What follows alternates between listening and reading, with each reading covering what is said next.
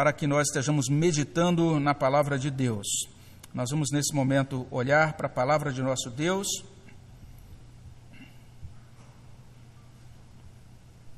Nesta manhã, nós somos conduzidos pelo reverendo Allen para o texto de Tiago, capítulo 4, de 13 a 17. E nesta noite, nós vamos olhar para o livro de Jó, capítulo 21. Então, aí na sua casa, onde você estiver, você pode abrir a sua Bíblia em Jó 21. Você vai manter a sua Bíblia aberta. Nós leremos o capítulo aos poucos, no ritmo da explicação. Mas antes da gente prosseguir, vamos orar, vamos orar ao nosso Deus, vamos pedir a bênção dele sobre as nossas vidas. Senhor, no nome de Jesus, muito obrigado por esse dia. Obrigado porque é um dia do Senhor, um dia que o Senhor mesmo separou para que nós olhássemos, ó Deus, para o Senhor, pudéssemos colocar diante do Senhor a nossa vida, os nossos corações e suplicar a bênção do Senhor sobre nós de modo especial.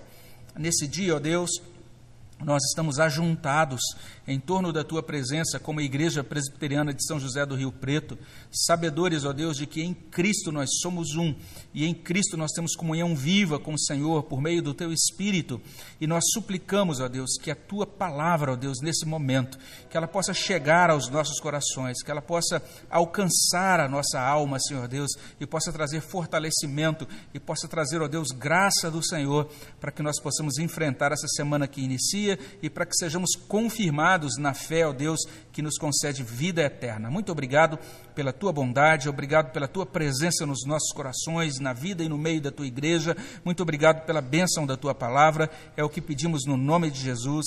Amém, Senhor Deus. Nós estamos diante então desse capítulo 21 do livro do patriarca Jó. Vamos ler daqui a pouquinho esse capítulo aos poucos, à medida em que prosseguirmos aqui no nosso ensino, mas basta nesse, nesse momento a gente já entender que esse capítulo 21 é muito importante, ele está fechando aquilo que a gente chama de segundo ciclo de debates. Esse segundo ciclo de debates começou lá no capítulo 15, versículo 1, e agora é o próprio Jó quem está concluindo essa parte. Ele está, de certa maneira, respondendo às questões que foram levantadas pelos seus amigos que começaram a acusá-lo nos capítulos anteriores, e à medida em que ele foi, que ele foi sendo acusado, de certa maneira, Jó foi é, respondendo a eles, mas a, a última acusação foi feita no capítulo 20 por um dos amigos chamado Zofar. Jó agora responde a Zofar e nessa resposta ele está concluindo as falas nesse segundo ciclo de debates. Aqui ele é usado pelo Espírito Santo para demonstrar as falhas do argumento dos seus amigos. Os seus três amigos estão é, o tempo todo repetindo o mesmo argumento. Eles insistem em um determinado tipo de doutrina da retribuição. E a gente precisa entender isso, que a Bíblia ensina uma doutrina da retribuição mas parece que esses amigos de Jó, é, eles pegam essa doutrina ensinada pela Bíblia e eles fazem uma espécie de, de mudança ou de adaptação nessa doutrina. Por isso que a gente pode falar de um determinado tipo de doutrina de retribuição. E essa doutrina dos amigos de Jó pode ser resumida em uma frase curta. A frase é: a gente recebe o que merece. Essa é a doutrina. É isso que eles estão dizendo para Jó desde os capítulos anteriores. Essa doutrina é muito popular hoje em dia. É aquela ideia: se você sorri para o mundo, o mundo sorri para você. Se você planta gentileza, você colhe gentileza. Se você se esforça para ser bom, então você vai colher bondade e felicidade. E mesmo a partir desta vida, Deus abençoa os bons e castiga os maus. O outro lado da doutrina é o seguinte: se as coisas não estão dando certo para você, isso significa que você está sendo punido. Se o mundo trata você mal, isso quer dizer que você é uma, é uma pessoa má. Se você não recebe bondade nem felicidade, é provavelmente porque você não se esforçou tanto quanto devia para você ser bom. Se você sofre com doença ou calamidades, ou se você está sozinho ou infeliz, isso significa que Deus não está do seu lado, Deus está contra você nesta vida e na eternidade. Foi exatamente isso que os amigos de Jó disseram a ele e foram insistindo nessa mesma melodia, nesta mesma toada. Sendo assim, se Jó estava sofrendo, isso significava que Jó era um perverso. Ele recebeu, recebeu o que merecia e ele ainda receberia muito mais castigo. Este é o ensino desses chamados amigos de Jó. Pois bem, eu disse agora há pouco, e é verdade, essa doutrina se faz presente dentro da história humana, desde os tempos mais antigos até os dias de hoje. Por exemplo, ela está presente modificada no dogma do karma. Esse ensino, o ensino do karma, é abraçado pelas religiões orientais e também pelo espiritismo de modo geral, especialmente o espiritismo kardecista. É aquela ideia: faça o seu melhor para progredir, progredir para uma esfera superior. Então a gente precisa plantar o que é bom para que a gente possa colher o que é bom nessa esfera superior. Essa doutrina também teve lugar de destaque entre alguns judeus no século I. E a gente não pode dizer que todos os grupos judaicos do século I pensavam assim, mas parece que um grupo significativo entendia isso, que a gente podia ser declarado justo diante de Deus baseado nas nossas boas obras. O apóstolo Paulo tem que escrever algumas, algumas coisas no Novo Testamento para corrigir esse pensamento que era muito popular entre alguns judeus do século I. Ela também não foi esquecida entre as paredes dos mosteiros, nos confessionários da igreja de Roma. A ideia de que a salvação depende da obra de Jesus, mas a salvação ela é baseada nisso. Deus pega um pouquinho da obra de Jesus e do crédito de justiça dos santos, da intercessão de Maria e também das boas obras e das penitências dos cristãos. Então, o resultado de tudo isso é que vai é, conduzir o cristão para a salvação. Essa mesma doutrina de retribuição deturpada aparece hoje nas igrejas evangélicas de prosperidade. Aquelas igrejas que prometem que se você fizer a sua parte, Deus vai abençoar você com saúde, com uma vida boa. E se você não tiver saúde nem vida boa, é porque provavelmente ou você está debaixo de alguma ação de Satanás ou de demônios, ou então você tem algum pecado não confessado, você está, enfim, pagando algum erro cometido. Mas a doutrina também mostra a cara entre nós, até os cristãos presbiterianos. Todas as vezes em que a gente passa por um sofrimento e a gente entende que a gente está sendo castigado por Deus, ou que a gente entende que Deus não nos ama porque nós não somos devidamente adequados, ou que o amor de Deus por nós, ele depende do nosso desempenho, depende da, no, da, nossa, da nossa boa obra ou da nossa boa qualificação espiritual. Jó responde a esta doutrina. Ele baseia a resposta dele no último discurso de Zofar, registrado no capítulo anterior. A gente viu esse discurso na semana passada. Zofar defendeu três ideias. Primeira ideia, a alegria dos ímpios dura pouco, lá no capítulo 20, de 4 a 11. Segunda ideia, as delícias do ímpio são veneno, capítulo 20, de 12 a 22. Terceira ideia defendida por Zofar, o destino do ímpio é a miséria, capítulo 20, de 23 até 29. Jó pega agora essas questões levantadas por Zofar e ele também responde de três maneiras. Olha só quais são as respostas de Jó. Primeira resposta: pessoas opostas a Deus podem ter uma vida longa. Ele coloca isso no capítulo 21, de 7 até 16. Em segundo lugar, Jó vai dizer o seguinte: pessoas opostas a Deus podem, inclusive, não sofrer calamidades. Nesse capítulo 21, de 17 até 22. Terceiro ensino de Jó: pessoas opostas a Deus podem morrer com honra e podem morrer, inclusive, muito bem. Ele vai dizer isso em capítulo 21, de 23 até 34. Isso significa que a ideia central dos amigos de Jó não corresponde aos fatos. Esses amigos de Jó estão errados. E nós vamos analisar de perto o primeiro ensino. Pessoas opostas a Deus podem ter vida longa. A gente vai ver isso nos versos 1 até 16, e é nesse sentido que eu convido você agora para ler comigo ou para acompanhar a leitura de Jó, capítulo 21, de 1 até 16. Vamos ler juntos? Olha o que diz a palavra de Deus nesse trecho. Leiamos. Respondeu, porém, Jó: Ouvi atentamente as minhas razões, e já isso me será a vossa consolação. Tolerai-me, eu falarei, e havendo eu falado, poderei zombar. Acaso é do homem que eu me queixo? Não tenho motivo de me impacientar? Olhai para mim e pasmai, ponde a mão sobre a boca, porque só de pensar nisso me, per me perturbo e um calafrio se apodera de toda a minha carne. Como é, pois, que vivem os perversos, envelhecem e ainda se tornam mais poderosos? Seus filhos se estabelecem na sua presença, os seus descendentes ante seus olhos. As suas casas têm paz, sem temor, e a vara de Deus não os fustiga. O seu touro gera e não falha, suas novilhas têm a cria e não abortam. Deixam correr suas crianças como um rebanho, e seus filhos saltam de alegria. Cantam com tamboril e harpa e alegram-se ao som da flauta. Passam eles os seus dias em prosperidade e em paz descem à sepultura. E, e são estes os que disseram a Deus: Retira-te de nós, não desejamos conhecer os teus caminhos. Que é o Todo-Poderoso para que nós o sirvamos? E que, nós, e que nos aproveitará que lhe façamos orações? Então vejamos esse primeiro ensino da parte de Jó. Desculpem. Nos versos 1 a 6, Jó está convocando os amigos a ouvi-lo. A gente tem aí os verbos ouvir no verso 2, tolerar no verso 3, olhar no verso 5. Todos esses verbos estão apelando para isso. Eles, os amigos de Jó precisam parar, eles precisam prestar atenção em Jó nesse momento.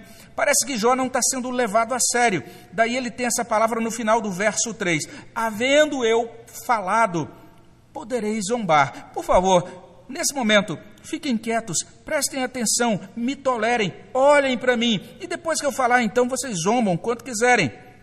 Quando Jó diz isso, ele não está sendo prepotente, ele está falando, na verdade, com muita solenidade. Ele mesmo está angustiado, ele está perplexo com o assunto em pauta, você confere isso aí no verso 6. Jó diz o seguinte: não é sustentável aquela tese de Zofar de que a alegria dos ímpios dura pouco. Foi isso que Zofar ensinou no capítulo 20, de 4 a 11. Jó vai dizer que pessoas opostas a Deus, às vezes, eles podem ter uma vida muito longa. Ele vai dizer isso de maneira bem interessante, bem dramática. Ele vai dizer, por exemplo, que pessoas opostas a Deus podem ter vidas longas e vidas muito boas nos versos 8 até 12. Olha o verso 8: os seus filhos podem ser bem estabelecidos. Olha o verso 9: essas pessoas podem desfrutar de bem-estar dentro de casa, podem ter ah, tudo correndo muito bem dentro das suas casas. Os rebanhos dessas pessoas, ou seja, os negócios dessas pessoas podem ser muito produtivos, está aí no verso 10. Jó ainda insiste nos versos 11 e 12 que essas pessoas, pessoas que se opõem a Deus, podem desfrutar de uma alegria bastante festiva. E ele mostra aí as crianças brincando e os instrumentos musicais e os artistas com, todos esse, com, com toda essa efusão de musicalidade. Não é só isso, o verso 13, inclusive, vai dizer que essas pessoas podem ter uma boa vida e uma boa morte. Isso é esquisito, mas ele está falando aí de que essas pessoas podem viver com muita, com muita bênção ou recebendo muita graça comum de Deus, a gente vai entender isso melhor daqui a pouquinho, e podem inclusive morrer de maneira bastante pacífica. E Jó enfatiza nos versos 14 a 15 a oposição destas pessoas a Deus. É o que está aí nos versos 14 e 15. Essas pessoas questionam Deus. Essas pessoas dizem: o que importa buscar esse Deus? O que importa nós orarmos ou invocarmos o nome desse Deus? É interessante que lá em Salmo 1, verso 1, nós lemos sobre um homem, o um homem que é temente a Deus, um homem que é bem-aventurado porque ele conhece, ama, teme ao Senhor. Jó explica que há pessoas opostas a Deus, que mesmo sendo opostas a Ele, são muito felizes, vivem muito tranquilas, passam muito bem, obrigado. Jó está chamando a atenção dos seus amigos para esse fato. Olhem para a vida real, olhem para, o que acontece nesse mundo. Vocês vão encontrar muita gente que não é temente a Deus, inclusive que é claramente oposta a Deus e que está passando muito bem. O verso 16 faz a transição para o ensino seguinte com uma constatação e também com uma confissão que é muito tocante. A constatação diz assim: Vede, porém, que não provém deles a sua prosperidade. Ou seja, a fonte dessa prosperidade, desse bem-estar, de tudo isso de bom que essas pessoas têm, que sendo elas opostas a Deus, é o próprio Deus. É Deus quem as sustenta. Em outra tradução, a revista corrigida diz assim: o seu bem não está na, na, mão deles. E na NVI nós lemos: não depende deles a prosperidade que desfrutam. Então essas pessoas, elas estão sendo agraciadas por Deus e por uma graça que é chamada de graça comum. O que é isso? Trocando em miúdos, mesmo a pessoa oposta a Deus desfruta de coisas boas por causa dessa graça comum de Deus.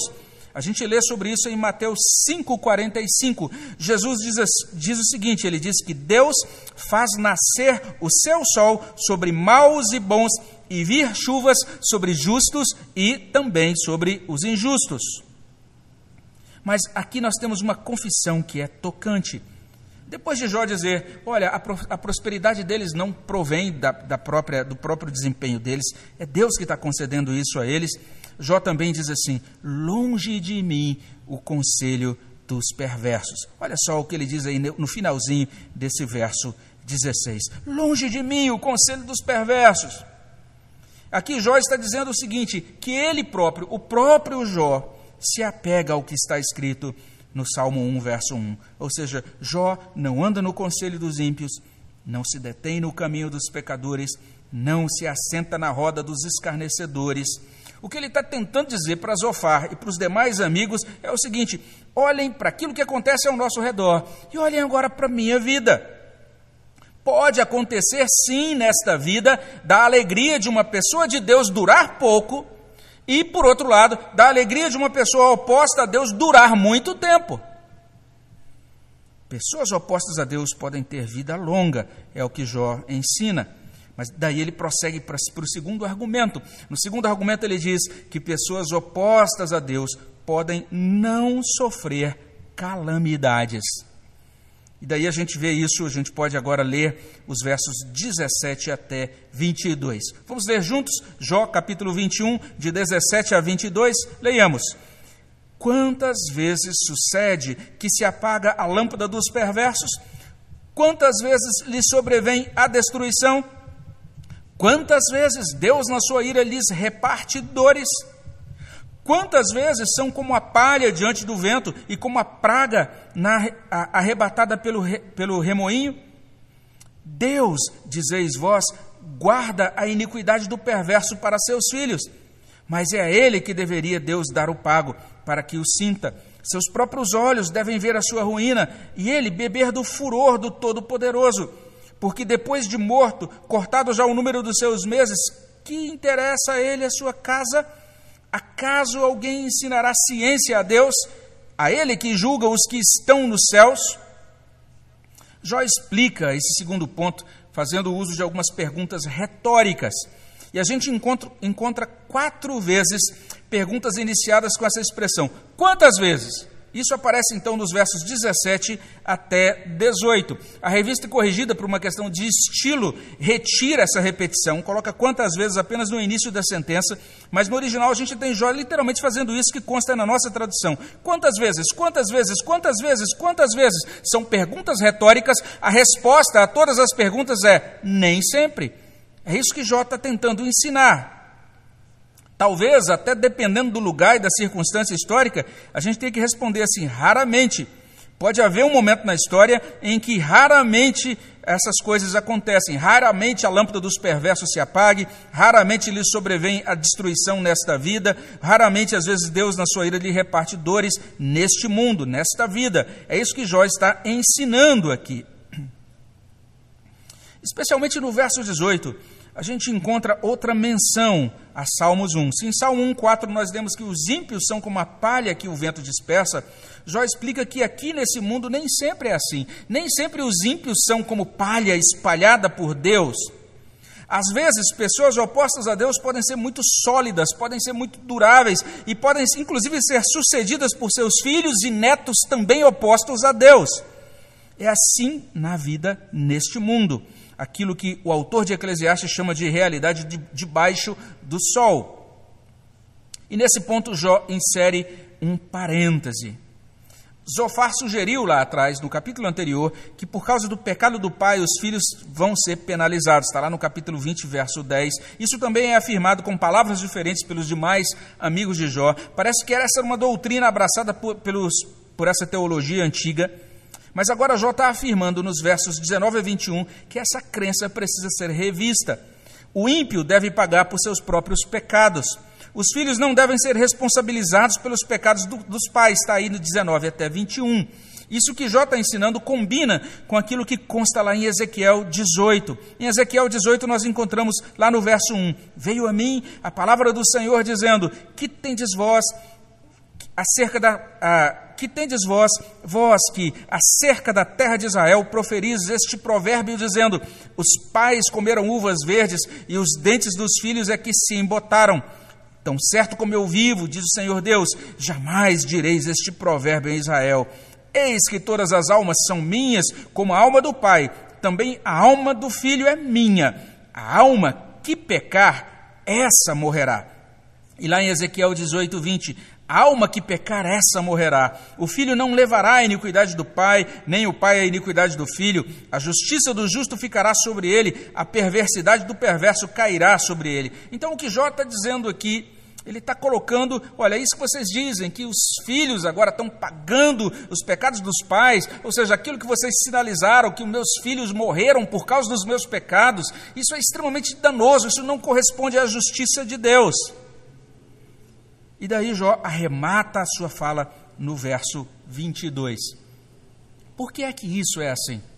Por que é que às vezes os perversos não são visitados imediatamente pelo juízo de Deus. Por que é que isso é assim? Porque pessoas opostas a Deus podem passar por essa vida nessa terra sem grandes desconfortos, sem passar por calamidades.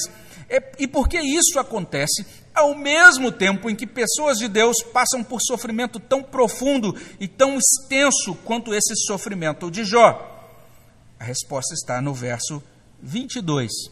Jó diz o seguinte: ninguém consegue ensinar ciência a Deus. Ninguém consegue transmitir conhecimento para Deus. Tudo isso acontece por causa de Deus. Tudo isso acontece por causa dos planos de Deus de modo sempre sábio e às vezes incompreensível, Deus encaminha todas as coisas para a sua glória e para o bem daqueles que o amam, como a gente lê em Romanos 8, 28. Ele faz isso de modo sempre sábio, ninguém consegue ensiná-lo, ele é o Deus soberano, esse Deus que em determinados aspectos se revela a nós, mas esse Deus também que não pode ser alcançado pela nossa capacidade de raciocínio humano. Jó não está contradizendo Salmos 1, verso 4, nem os bons conselhos à vida santa de Provérbios. Jó não está dizendo que cultivar uma vida com Deus desse mundo não vale a pena. O que Jó está ensinando é que ele faz Bildade, Zofar estão errados quando eles entendem a vida com Deus nesta terra como somente preto no branco. Quando eles insistem nessa ideia furada de que se algo dá errado conosco, aqui nessa vida, isso quer dizer que Deus está contra nós ou que nós estamos pagando algum tipo de pecado. Jó se alinha aqui, nesse, é nesse sentido que o livro dele faz parte dessa, desse chamados, desse bloco de livros chamado Literatura de Sabedoria do Antigo Testamento. Assim como o autor de Eclesiastes, Jó está dizendo que a vida é complexa. Ele está dizendo que o modo de Deus encaminhar as coisas e interagir com os homens é, por vezes, muito misterioso. Algumas pessoas prosperam, outras continuam pobres. Algumas pessoas são curadas, outras pessoas são levadas pela enfermidade. Algumas pessoas quase não passam por dificuldades. Outras pessoas não conhecem o que é conforto, nem sabem o que é dormir uma noite sem medo. Há gente de Deus que sofre muito, e há gente oposta a Deus que festeja muito.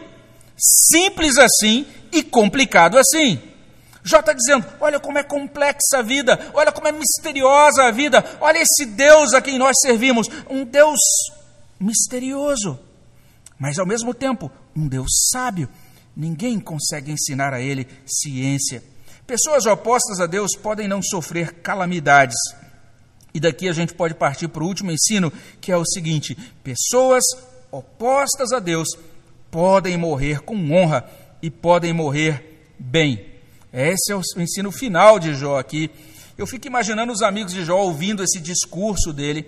Tem inclusive um estudioso que diz isso. É por isso que Zofar não fala mais no final do livro. Ele levanta até essa hipótese de Zofar ter ficado tão zangado que ele foi embora e não quis é, é, ficar para ouvir o restante do discurso, ficou meio de lado, não quis mais participar das discussões. É o que levanta esse estudioso.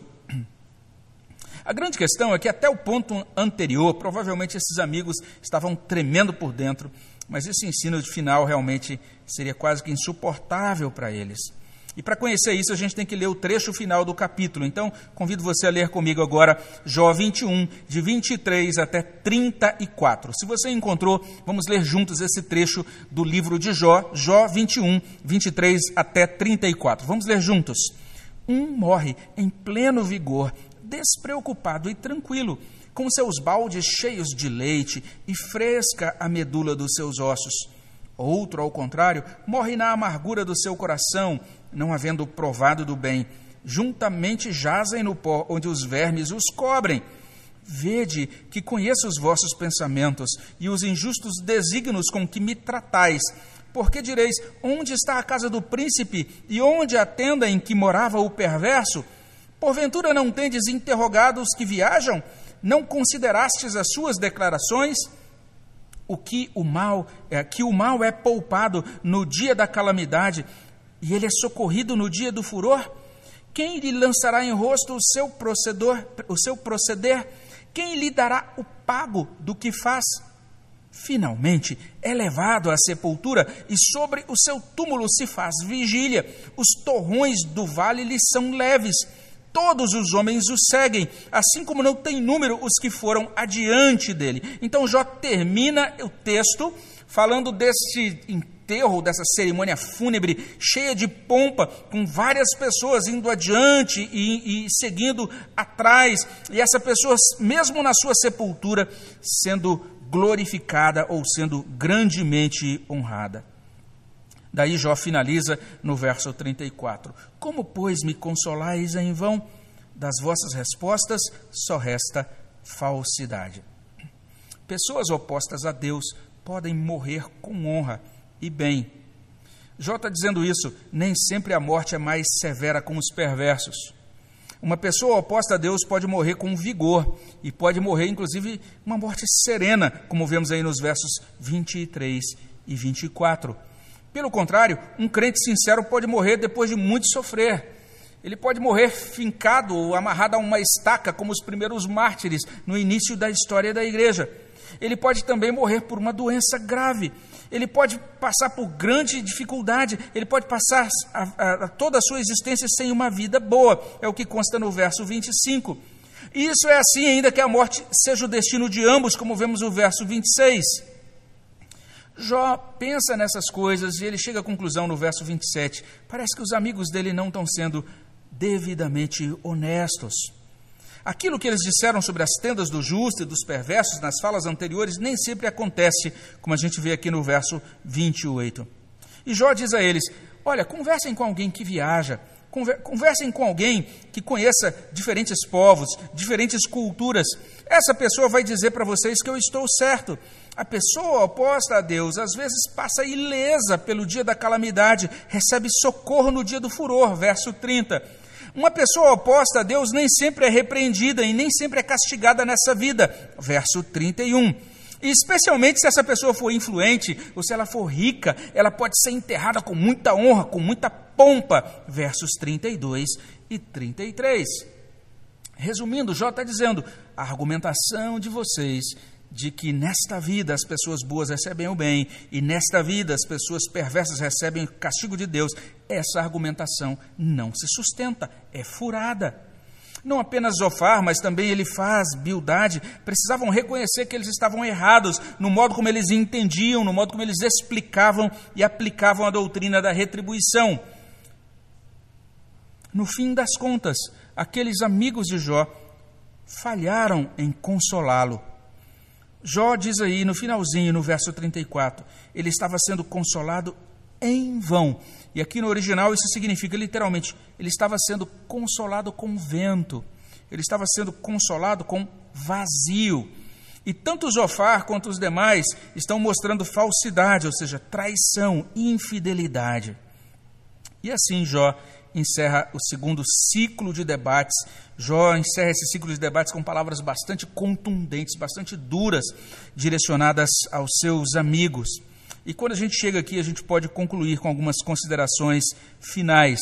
Nós estamos aprendendo aqui em Jó 21, ah, por meio desse patriarca sofredor, esse homem está esclarecendo os seus amigos sobre os erros que eles estavam, estavam cometendo, sobre os erros deles, sobre os erros nas falas deles. Os amigos de Jó diziam que uma pessoa de Deus não passa por calamidade nessa vida. Uma pessoa oposta a Deus, de acordo com os amigos de Jó, essa pessoa é castigada com calamidades nesta vida. Sempre é assim. Inspirado pelo Espírito Santo, Jó responde que isso não é verdadeiro. Ele afirma essas três coisas: que pessoas opostas a Deus podem ter uma vida longa, elas podem não sofrer calamidades, elas podem morrer, inclusive, com honra e muito bem. E por que isso é assim? E aí a resposta de Jó desconcerta. Isso é assim porque Deus reina sobre a vida, Deus reina sobre o cosmos. No verso 22, Jó diz que Deus julga os que estão nos céus. Mas antes de comparecer diante dele nos céus, e antes também do dia do juízo nesta terra, nem sempre o julgamento de Deus, o castigo de Deus vai cair sobre os perversos nesta vida, sobre a terra. Jó também afirma que as palavras de consolação baseadas nessa doutrina dos seus amigos são vãs. Elas correspondem à vaidade, correspondem ao nada vazio, à futilidade de tudo quanto é humano. De fato, nada vazio. Essa expressão define bem qualquer doutrina de salvação baseada em justiça própria. Se nós acreditamos que nós seremos salvos por causa da nossa bondade inerente ou do nosso desempenho, isso é nada vazio.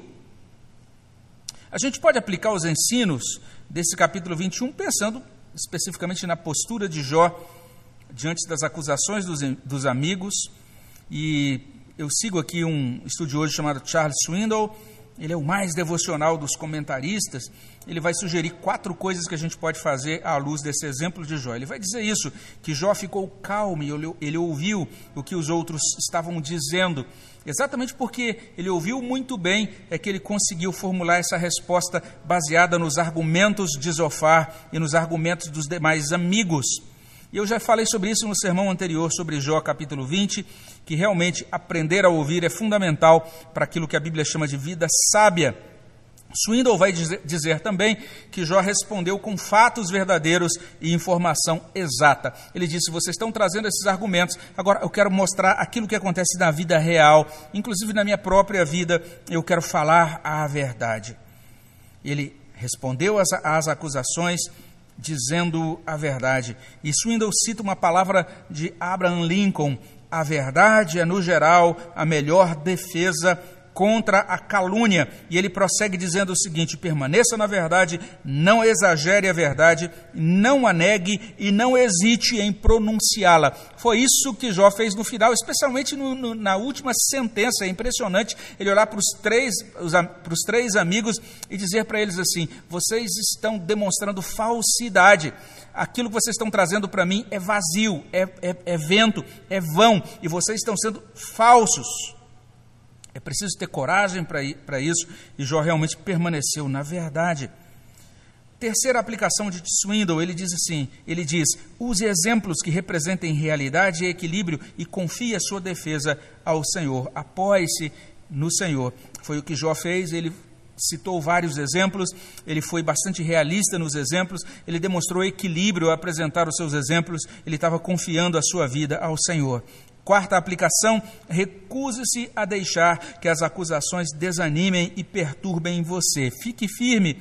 E chama atenção realmente nesse ponto do diálogo, Jó se levantar dessa maneira. Se você der uma olhada nas palavras anteriores dele, nos ditos anteriores, nos capítulos que passaram, Jó, em diversos momentos, está muito abatido, em alguns momentos ele está chorando, seus olhos estão cheios de lágrimas, mas aqui ele se levanta com uma, com uma firmeza singular, com clareza de mente, ele argumenta em favor da verdade divina, e a gente tem que pedir ao Senhor que nos ajude para que sempre que a gente lidar com opositores, para que a gente seja firme de alma, providos pela força dele. Nós precisamos disso também, e nesse sentido, essas quatro aplicações sugeridas por Swindle são muito úteis. Mas eu quero prosseguir para outras aplicações. Para algumas pessoas é impossível crer em Deus por causa dessas coisas apontadas por Jó nesse capítulo. Tem gente que funciona mais ou menos dessa maneira. Essas pessoas funcionam assim. Elas acham que seria razoável, seria certo acreditar em um Deus que já nesta vida premiasse os bons e castigasse os maus. Então a pessoa diz mais ou menos assim: Olha, eu vou me casar no Senhor, vou orar para buscar o meu cônjuge vou me resguardar e cumprir tudo aquilo que a palavra de Deus diz antes do casamento, vou me casar na igreja, tendo a bênção pastoral, e aí vou seguir todas aqueles, aquelas regras, vou assumir o meu papel de homem, conforme Efésios capítulo 5, ah, nós vamos trabalhar sobre padrões de masculinidade, feminilidade bíblicas, nós vamos ter um parâmetro muito claro sobre a disciplina dos nossos filhos, e a gente acha que se a gente fizer tudo certinho, toda a nossa vida vai dar certo, e nunca vai haver nenhum problema com relação aos nossos filhos e nem nenhum problema no nosso casamento, porque afinal de contas nós fizemos todas as coisas muito certas. Mas aí, quando vem uma crise, quando esse casal agora tem que lidar com uma situação de dificuldade diferenciada, muitas vezes algo quebra no coração dessas pessoas e elas dizem: Não vou continuar servindo a Deus, já que eu fiz tudo certinho e, mesmo me esforçando tanto, Deus, ao invés de me premiar, Ele permitiu que o desassossego ou que o problema chegasse até dentro da minha casa. E mais ainda, algumas pessoas não conseguem entender um Deus que parece não fazer nada quando o bom é explorado, quando o bom é torturado, morto, enterrado como indigente, e o perverso, por outro lado, prospera, morre tranquilo, é enterrado com honras. Muita gente diz: não dá para acreditar nesse Deus de Jó, nesse Deus da Bíblia. É mais fácil acreditar no Deus de Zofar, ou de Bildade, ou de Elifaz. Esse Deus que, quando eu faço as coisas certinho, me dá o prêmio do outro lado. Alguns então abraçam o deísmo, eles até dizem assim: eu até creio que talvez exista um Deus, mas não creio que seja um Deus pessoal, esse Deus da Bíblia que faz intervenções dentro da história. Eu, outros abraçam então uma visão de divindade orientalista. Dizem: olha, Deus não é um ser pessoal, Deus é só uma energia e a gente vive dentro desse mecanismo cósmico impessoal. O que basta para mim é fazer aquilo que eu posso fazer de melhor para alcançar então uma evolução no meu desenvolvimento cósmico. Algumas pessoas realmente ficam bastante é, chocadas com o Deus das Escrituras. Elas não conseguem ver Deus presente dentro da sua existência. Um comentarista cita uma poetisa que viveu no século XIX, chamada Emily Dickinson, e ele vai dizer isso: que esta poetisa esta mulher, ela escreveu em várias das suas poesias sobre o relacionamento com Deus. Em, algumas em alguns dos seus poemas, ela manteve conversas muito significativas e às vezes muito perturbadas com Deus. E um dos temas dessa poetisa é o tema da ocultação de Deus. Ela diz assim: Eu não consigo ver Deus nesse mundo mal. Um dos poemas dela traz o seguinte: olha só o que ela diz. Ela diz assim: Aqueles que morriam outrora sabiam para onde iam, eles iam para a mão direita de Deus. Esta mão está amputada agora, Deus não pode ser encontrado. Então ela olhou para a injustiça, para a maldade no mundo e falou: onde é que está Deus? A mão dele está amputada, ele não pode ser encontrado. Mas olha bem, uma pessoa que viveu na mesma época de Emily Dickinson foi um indivíduo chamado Simonton. Simonton foi um jovem que tinha uma vida muito tranquila. Ele foi encontrado pela graça de Deus. Ele se consagrou a Deus e viajou para o Brasil para fundar a Igreja Presbiteriana do Brasil. Ele viveu basicamente na mesma época de Emily Dickinson e ele morreu aos 33 anos de febre. Pois bem, por causa dele, você está ouvindo agora essa transmissão. Por causa desse jovem que, naquela ocasião de muita dificuldade, naquele mesmo mundo mal, o mesmo mundo, a mesma sociedade que era contemplada por Emily Dickinson, também foi contemplada por Ashbel Green Simonton. Mas Simonton cria em Deus, no Deus de Jó. E para Simonton, a mão direita de Deus está ativa. Deus não apenas pode ser encontrado, mas mais do que isso, Deus nos encontra. Simonton foi encontrado por Deus. É possível ser achado por Deus. É possível conhecê-lo, amá-lo, mesmo diante do sofrimento, mesmo diante do inexplicável, do absurdo.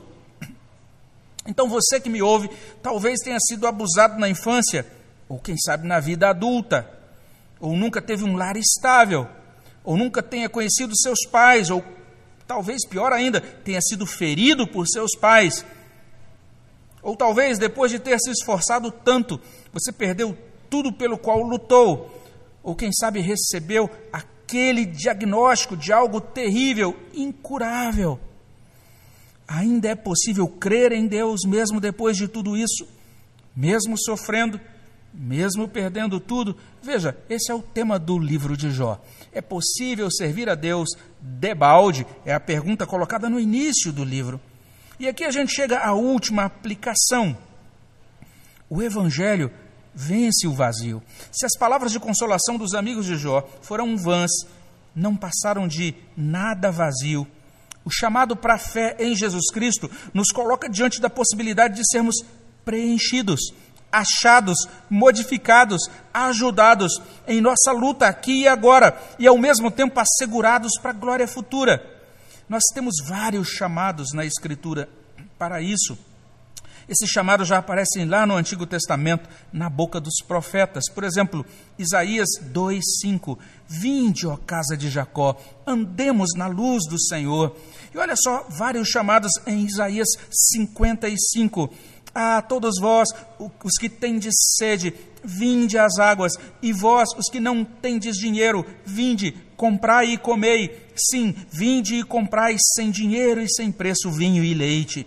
Ainda Isaías 55, verso 3: Inclinai os ouvidos, vinde a mim, ouvi a vossa alma viverá, porque convosco farei uma aliança perpétua que consiste nas fiéis misericórdias prometidas a Davi. Olha só esse outro texto, Isaías 55, 6 e 7. Buscai o Senhor enquanto se pode achar, invocai-o enquanto está perto. Deixe o perverso o seu caminho, o iníquo os seus pensamentos. Converta-se ao Senhor, que se compadecerá dele. Volte-se para o nosso Deus, porque é rico em perdoar. E temos esse chamado na boca do próprio Senhor Jesus Cristo em Mateus 11: Vinde a mim todos os que estáis cansados e sobrecarregados, e eu vos aliviarei. Então, em Jesus Cristo, nós somos apresentados ao mesmo tempo à justiça de Deus e ao amor de Deus. Em Jesus Cristo, tudo ganha sentido. Jesus é o justo que nesta vida sofreu, morreu, ressuscitou e agora oferece vida. Ele passou por aflições ele é homem de dores que sabe o que é padecer, e ele ajuda a todos os que o invocam. Ele é o redentor vivo, esse redentor que Jó mencionou lá no capítulo 19, verso 25.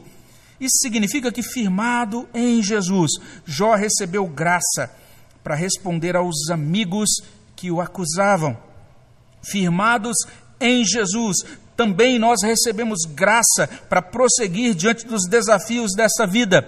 É nesse sentido que nesta noite eu quero convidar você a crer nele. Vamos confessar os nossos pecados a ele. Vamos andar com ele nessa semana e para sempre. Que nós possamos fazer isso, que seja assim. Vamos orar ao nosso Deus.